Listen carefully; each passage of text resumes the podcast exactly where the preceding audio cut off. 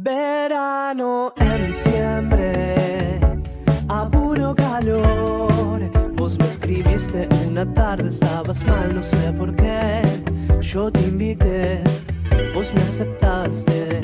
Ahí conocí tus labios por primera vez. Hablabas poco, quizás fuera timidez. Sentí tus manos y me gustaron.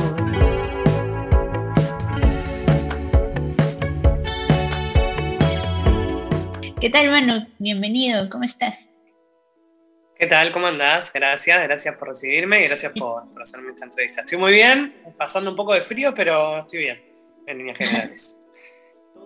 ¿Qué tal? ¿Cómo...?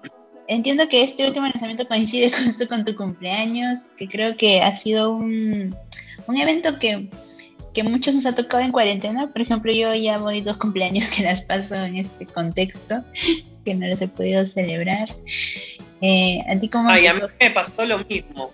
Me pasó lo mismo, exactamente lo mismo. O sea, yo cumplí el 18 de junio eh, y el año pasado estábamos en fase 1 y ahora estamos un poco más relajados, pero, pero tipo, o sea, es casi lo mismo. Eh, la verdad es que coincidió en que la canción estaba, salió como muy disparada.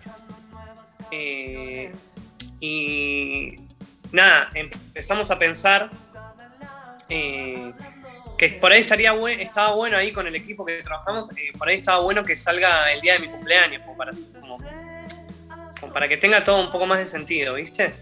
Y, bueno, nada, se dio y empujamos para que eso pase, básicamente. Buenísimo. ¿Y cómo, ha sido el- el recibimiento por ahí? Tus Bueno, a la gente le gustó mucho. eh, es, una, es, es un género que yo no estoy muy acostumbrado a hacer. La canción es una canción de pop rock. Y por momentos tiene unos teclados tipo. eh, un poco más modernos, más de música quizás electrónica en la mitad de la canción. Eh, que tiene, tiene también que ver con la canción, que la canción habla de, bueno, antes eras de una manera y ahora sos de otra, y festejás tus cumpleaños en los boliches de la capital, que acá quiere decir como que yo soy de la periferia de la capital federal, pero es como que de algún lado, como que de alguna manera te fuiste del lugar donde sos para irte a otro lugar. Y ahora haces esto. Eh, es una especie de crítica, de crítica, de autocrítica, de- de- de- desde muchos, mirada desde muchos lugares. Eh, entonces, bueno, nada. Nos faltaba esa parte que, que tenga que ver con lo más bolichero, ¿viste? Eh, yo no voy a un boliche hace años, no sé, de los 13, 14 años. Eh, como que es una etapa que vos quemás y bueno, está bien. Está, está buenísimo cuando sos más pendejo por ahí. Eh, y bueno, nada, buscamos ahí una parte eh, medio, medio bolichera y todo, y todo confluyó bastante bien la canción. Como que todo tiene, termina de tener un sentido bastante sólido, por decirlo de alguna manera.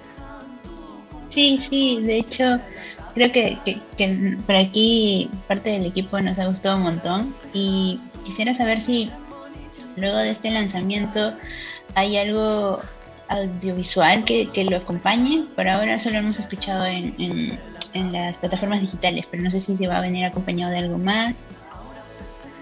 Eh, en principio no, no es la canción eh, a la cual vamos a, vamos a hacer eh, un lanzamiento audiovisual, pero bueno, todo puede pasar. Eh, la verdad es que, si me preguntás, me encantaría, de hecho hay una idea sobre eso, pero bueno, es muy complicado filmar en este contexto, eh, es muy complicado filmar en este contexto y, y bueno, se, se complica hacer, entonces hay que reducir un poquito y quizás hacer otras cosas audiovisuales para, para otras canciones que se vienen después de esta. Claro. Y cuéntame un poquito, así para quienes recién están conociendo tu proyecto por esta entrevista y como ya empezaba presentándote, tú ya tienes este bastante tiempo en la música y si no me equivoco ya son como cuatro, cuatro discos que has podido, bueno, lanzar y, y tener como que varias fases para poder como que experimentar y encontrar tu sonido. No sé, ¿cómo podrías tú definir eh, esos géneros que, que puede transmitir tu proyecto, ¿no? Como Manu Hatton. Bueno, mira, yo me, en mi casa, cuando era chico, se escuchaba mucho Charlie García, eh, Fito Páez, eh, Luis Alberto Spinetta, Gustavo Cerati, Andrés Calamaro, Los Abuelos de la Nada, Virus, Juan, eh, Manuel Serrat, eh, mucha música española, mucho folclore, Atahualpa Yupanqui, El Cuchi Leguizamón, Mercedes Sosa. bueno, nada, esos son como, como. Hay algo de. que está todo procesado por mi cabeza, ¿no? De todos esos referentes que. A mí me gusta materializar en, mis canciones, de alguna manera. Eh, hay algo que me parece que está bien marcado en, el género que hago, que, es pop, pop rock, y también coqueteo con algunos, eh, con algunos géneros un poco más tradicionales, como el carnavalito. ¿sí? Eh, hay un disco que hago un carnavalito, y también con la canción setentosa de guitarra, medio cantautor, guitarra y voz, que me gusta bastante también eh, que me parece que es un rejunte de toda esa música que yo escuché de chico y después, bueno, eh, me hice un poco más fan de grande, ¿no? Como para eh, cuando son más grandes empezar a entender un montón de cosas que por ahí de chico no, de, chico no. Y lo mismo me pasa con las letras, como que voy mucho, muy, muy al nicho de, esos autores que decía antes. Como si voy a escribir una canción triste, bueno, escucho la samba. Como digo, bueno, me, digo, che, bueno, ¿qué cuentan estas canciones? Bueno, cuentan la pena bueno, por ahí voy. Si quiero contar algo contento, voy quizás un poco más a Charlie en los 80, o a Fito en los 80, o a Spinetta en los 80, en Los Abuelos, Virus. Eh, creo que, que, todo, todo se desmembra de, esos grandes referentes que para mí son como ídolos totales y amor eh, y respeto total. Claro, y, y bueno, me, causa curiosidad también preguntarte justo por uno de los que mencionaste, ¿no? Fito Páez, que sí lograste concretar una colaboración. No sé si nos puedes comentar cómo así llegas a colaborar con Fito. bueno, con Fito eh, fue, muy extraño cómo, pasó todo, porque obviamente para mí es uno de mis ídolos. Y la verdad es que no, no lo busqué y de repente mm, es una historia muy, muy sencilla. Yo estaba en la casa de una amiga, eh, estábamos en una casa de una escritora que se llama Camila Fabri, que, es muy buena. Eh, no sé, estábamos en su casa comiendo y tocando la guitarra, lo que, que, hace cualquier persona. Y ella sube una historia a Instagram con, una historia mía tocando la guitarra, cualquier canción. Y Fito es muy fan de Cami. Eh, muy, muy fan de Cami Fabri. Y bueno, le ve esa historia y le dice, che, ¿quién es? ¿Quién es este chico? Me encanta cómo canta. Bueno, no sé. Bueno, ahí todo locura, no sé qué, che, bueno, no sé qué, nos agregamos a Instagram, De repente yo estaba yendo a un ensayo de él a conocerlo. Estuve con, la bestia como ocho horas, charlamos, nos pusimos al día, le conté que andaba yo, me contó que andaba él. Avanzó esa, esa relación bastante, nos empezamos a ver seguido. Y en un momento él, él, me invita a cantar una canción a un show que hacía en la trastienda. Yo chocho, porque no habíamos tocado, o sea, no habíamos hecho música hasta ese momento y ensayamos y estuvo buenísimo. Para mí fue como una especie de bautismo de fuego, ¿viste? Eh, de repente estaba tocando con mi ídolo, era una locura, total. Eh, y después, bueno, yo estaba encarando un disco y en, medio de todo eso le dije, che, estoy encarando un disco. Eh, estaría buenísimo tener una balada si te gusta cantar. nada te gustaría cantarlo, no sé qué, me dijo, sí, Manu, lo hacemos, no sé qué. Bueno, y estábamos grabando mi canción, y muy dedicado él, y muy, muy humilde en todo sentido. Hasta que un día, llegando al final de todo, le dije, che, yo soy fanático tuyo. Yo, yo tenía 10 años y, el amor después del amor se escuchaba en mi casa. Y me dijo, bueno, tranca, ahora somos colegas y hacemos música juntos y ya, listo, ya está. Pero bueno, fue, fue un poco, todo eso que te conté fue muy sintetizado, pero fue, fue eso. Y para mí fue,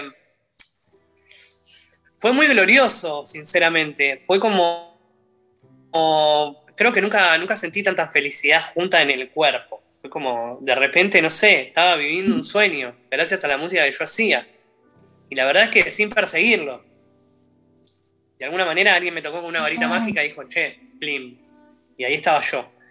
Y estaba, y estaba muy preocupado por, por por darlo todo profesionalmente, ¿eh? no como fan, sino como decir, bueno, voy a tocar con Fito en la trastienda, tengo que prepararme, voy a grabar una canción con Fito, como todo muy profesional y tratando de llevarlo a ese lugar para estar eh, a, la altura de las circunstancias.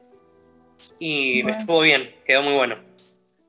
Me, encanta, me encanta la, experiencia que acabas de, contar porque es muy, muy loco cómo se alineó todo y sobre todo eso que me acabas de, decir, esto de que al final recién de, la relación este, de amistad, como que confesaste este, este fanatismo. Sí, me parece súper chévere.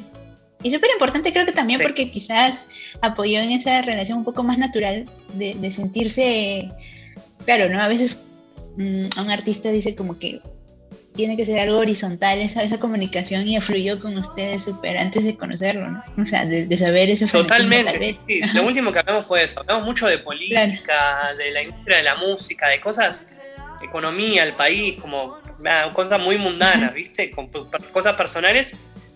Y a lo último yo me veía tocando con él y, le dije, che, como sentí ahí en el que era, que era momento de decirle, che, claro.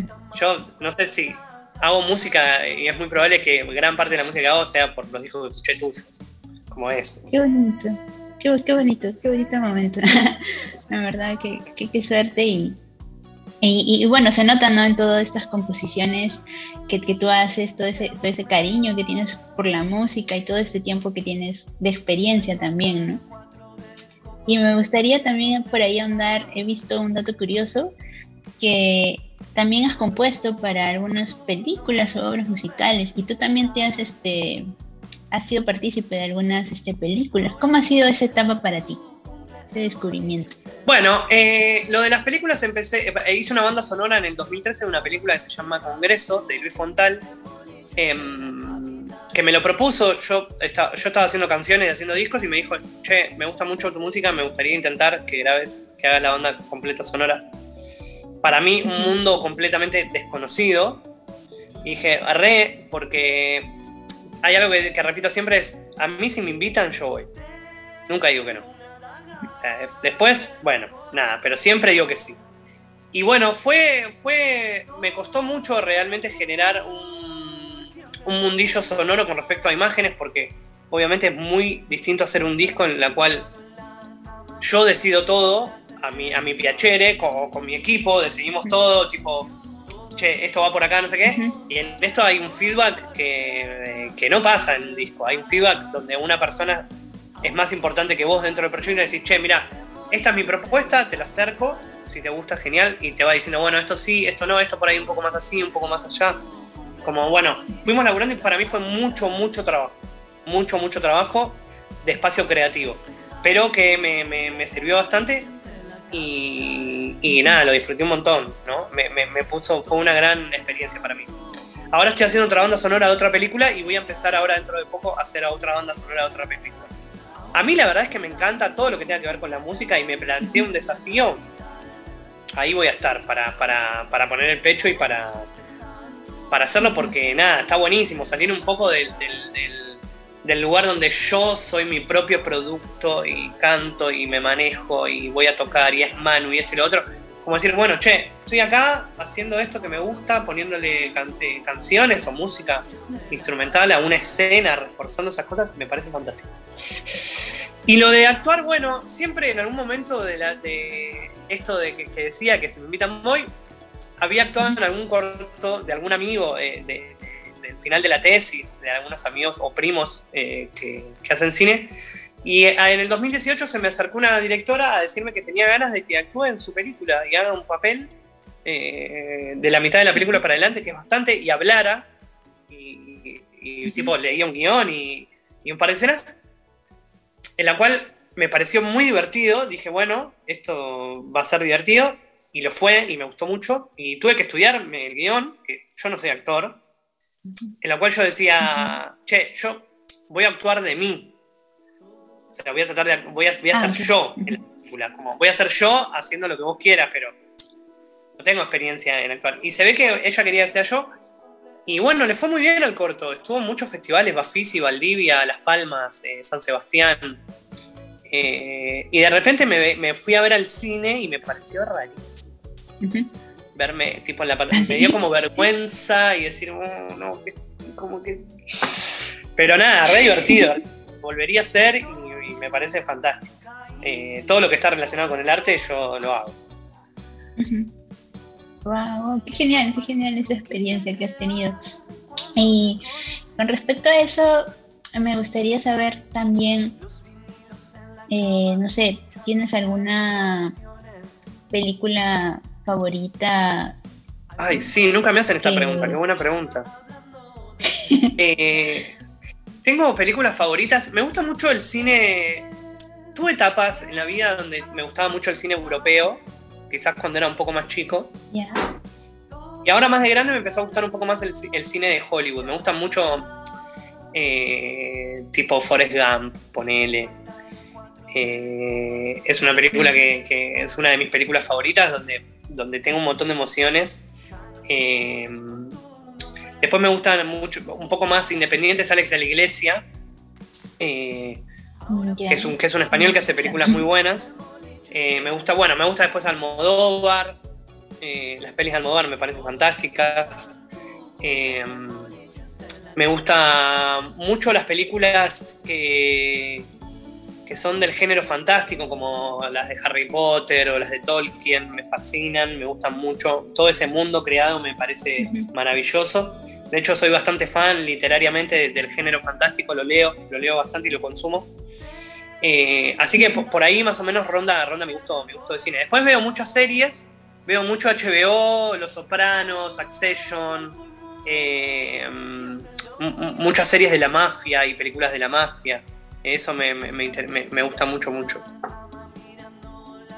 Wow, qué genial. Y justo hace poco acaba de llegar HBO Max también. Sí, sí, tremendo, tremendo, tremendo. Justo hace poquito terminé de ver una serie que no había visto y todos mis amigos habían visto, que es Los Soprano que es, la primera serie que cosecha fans a nivel mundial, digamos, de esas series viejas que esperabas un capítulo por semana para ver. Y justo ahora por HBO me, vi hoy que, sacan la película de cuando, de cuando el personaje principal es chico y está en la secundaria. Wow, voy a buscar entonces. Sí, sí, así que me pareció fantástico. Dije, oh, ok, voy a esperar hasta octubre para esta locura. Qué genial. Y por ahí también que mencionaste este literarios, no sé si también te gustaría por aquí a los amigos de Asisuena recomendarles tal vez algún libro para leer. sí, me encantaría. Mira, podría, eh, antes nombré a Cami, Cami Fabri, tiene una novela eh, muy linda que se llama El día que apagaron la luz. Eh, perdón, no es una esa no es la novela, es un libro, es un, es un libro que cuenta cuando pasó Cromañón acá, la tragedia de Cromañón. La tragedia de Cromañón pasó en el 2003-2004. Fue que se incendió un boliche eh, con una banda tocando que se llamaba Callejeros. Y ella construye, ella construye todo un relato con, con entrevistas a personas que fueron sobrevivientes. Y es muy buena. El día que apagaron la luz, se llama. Que lleva el nombre de la canción de Charlie. ¿sí? Este que, también se llama El Día que la Luz. Después me gustaría recomendar eh, otra autora argentina que se llama Liliana Bodoc. Tiene una trilogía de libros que se llama Los días del venado, Los días de la sombra y Los días del fuego. Em, y después em, me gustaría, sí, un libro de Sacheri también, otro, otro autor argentino, eh, conociéndolo a Tito, que habla de mm, anécdotas de fútbol muy lindas. Eh, y por último, y al más grande de todos, que me parece fantástico, una novela de Dolina, de Alejandro Dolina, Lo que me costó el amor de Laura, buenísimo. Wow, wow, me encanta. Entonces ahí anotadísimos, por ahí les estaremos leyendo por aquí y también los amigos de Así Suena los van a tener ahí en sus pendientes por leer. y bueno, este, bueno, regresando ya un poco más a tu proyecto, me gustaría saber, eh, has tenido esta gran trayectoria, me gustaría saber cómo fueron tus presentaciones en vivo, ¿no? ¿Cuál, cuál ha sido tu experiencia? ¿En qué festivales has podido participar? Eh, que pudieran describir esa sensación que ahorita creo que no, se puede experimentar debido a la, a la cuarentena. Bueno, eh, participé, ahora en cuarentena participé en varios festivales de manera streaming, que es otra cosa. Es vos tocando en tu casa o grabándote en tu casa, viendo, viendo las plantas que tenés y la biblioteca, básicamente. Eh, en, el, Billboard y algunos de México y, algunos de Chile. Eh, y antes, eh, previo 2019, toqué bastante en muchos festivales y hice muchas fechas. Y la verdad es que soy bastante de salir a tocar como a las provincias de Argentina. Soy bastante federal en ese sentido. Me gusta, me gusta ir a Santa Fe, que queda acá a 300 kilómetros, a Córdoba, que queda a 800 kilómetros, a Bahía Blanca, que es una ciudad de, Buenos Aires que está a 900 kilómetros, eh, que es la última ciudad de Buenos Aires, a Río Negro, voy a Mendoza, eh, voy a Corrientes, voy a Chaco, eh, hago Bariloche. Soy la verdad que bastante itinerante con eso y me gusta moverme, la verdad que me gusta salir con mis canciones a ir a otros lugares para... Pues me parece sumamente divertido y me parece que es una de las cosas que más me gusta hacer. Como, como salir un poco de la, de la capital y de Buenos Aires a tocar, a tocar mis canciones para otros públicos. Eh, y la verdad es que nada, eso estaba buenísimo hasta que, bueno, se cortó. Sí. Pero mi experiencia es fantástica, me encanta tocar en vivo y, es, muy linda realmente. Wow, wow, qué genial. Y me encanta eso que, eso es muy importante lo que acabas de decir, ¿no? O sea, un poco descentralizar un poco y, como tú tuviste la oportunidad de ir llevando tu música más rincones, me, me parece súper, súper importante y, y que más proyectos musicales pues también pudieran ir por lo mismo, ¿no? Creo que sería muy, muy, muy bonito. Eh, Total.